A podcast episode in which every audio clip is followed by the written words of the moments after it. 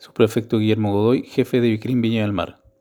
Detectives de la agrupación MT0 de la Vicrim Viña del Mar, luego de una investigación coordinada con la Fiscalía de Análisis Criminal y focos investigativos de la Fiscalía Regional Valparaíso, obtuvieron la entrada y registro de cuatro inmuebles del sector de Reñaca Alto, donde se procedió a la detención de dos personas mayores de edad por infracción a la ley de drogas.